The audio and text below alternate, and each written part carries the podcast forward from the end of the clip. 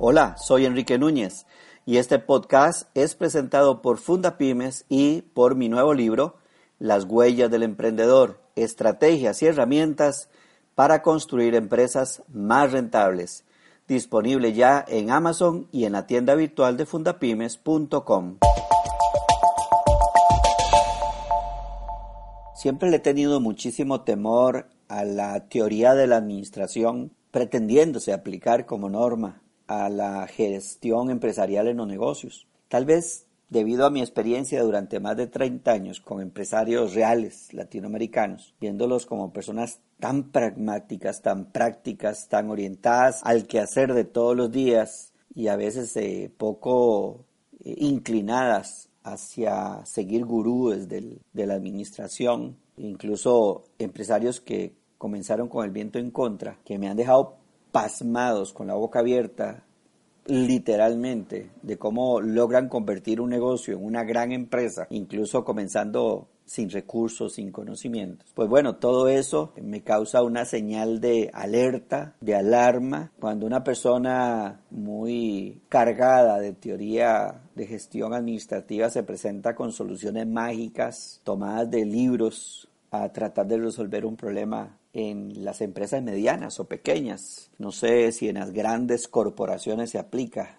Mi experiencia ha sido con empresas pequeñas y medianas de 200, 300, 400 empleados o mucho más pequeñas durante todos estos años. Hace unos días casualmente me llegó una pregunta o un comentario en el blog que dice lo siguiente. Hola a todos. Me interesó mucho el uso de la reingeniería financiera dentro de una organización con síntomas de entropía. Me gustaría aprender más sobre esto. Muchas gracias. Esta persona escribía en uno, en uno de nuestros artículos que se llama ¿En qué consiste la reingeniería financiera? Yo le comentaba a esta persona y quiero compartirlo con ustedes a través de este podcast que por supuesto en las empresas que experimentan crisis financieras son organizaciones en donde el desorden y el caos es evidente en todas las áreas en algunas áreas más que en otras. Entropía es una palabra que se refiere a desorden o a caos, no solamente en las empresas, sino en cualquier tipo de institución, organización pública o privada, o incluso en las mismas comunidades o en las mismas familias. El objetivo principal de una reingeniería financiera casualmente es organizar ese caos y ese desorden, empezando por el área financiera, puesto que esta es la columna necesaria para sostener el crecimiento de una empresa de manera fuerte, sólida porque el, área financiera, además de controlar, genera información para la toma de decisiones. Algunas veces los empresarios aceptan que el caos o el desorden, llamémosle entropía, como dice nuestro querido seguidor, pues están dispuestos a aceptar que hay caos y que hay desorden,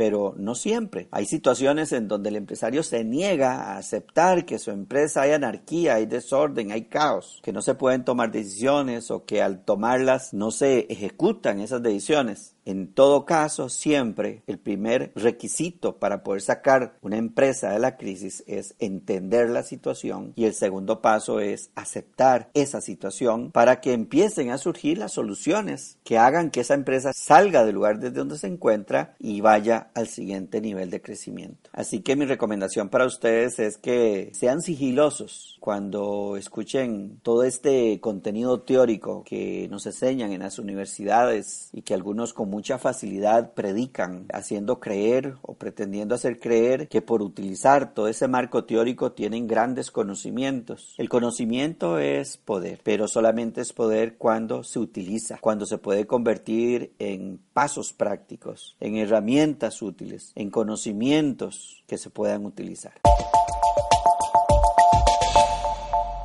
Me despido ahora recordándote que nuestro compromiso es entregarte información útil, consejos prácticos, conocimientos y herramientas que se puedan usar.